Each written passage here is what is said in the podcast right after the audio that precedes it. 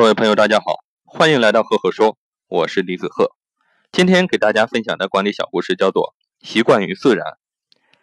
一根小小的柱子，一节细细的链子，能够拴得住一头千斤重的大象。各位觉得荒谬吗？可是正是这荒谬的场景啊，在印度和泰国随处可见。那些驯象人在大象还是小象的时候，就用一条铁链将它捆在水泥柱或者是钢柱上。那这个时候呢，无论小象怎么挣扎，都无法挣脱。小象渐渐的习惯了不挣扎，直到长成了可以轻而易举挣脱链子的大象的时候，它也不再挣扎。很多驯虎人啊，也是用这种方法去训练他的老虎。他从小让小虎吃素，直到小虎长大之后，老虎不知道肉的味道是一种什么样子的味道，自然呢就不会伤人。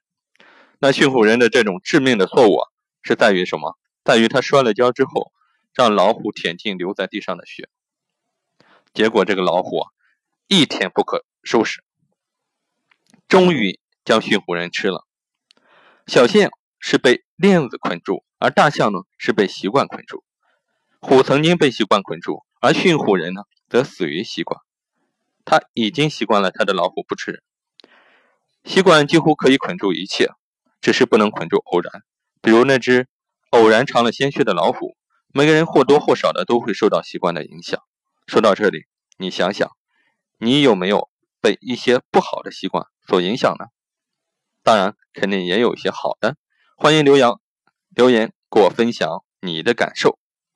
那我在这里给大家分享一下我的管理心得：习惯性思维是创新的最大阻力，而创新则是企业家精神中最重要的元素。作为企业领导人，需要打破那些在习惯影响下看起来是习以为常的事情，大胆的迈出创新的步伐。这个故事就分享到这里。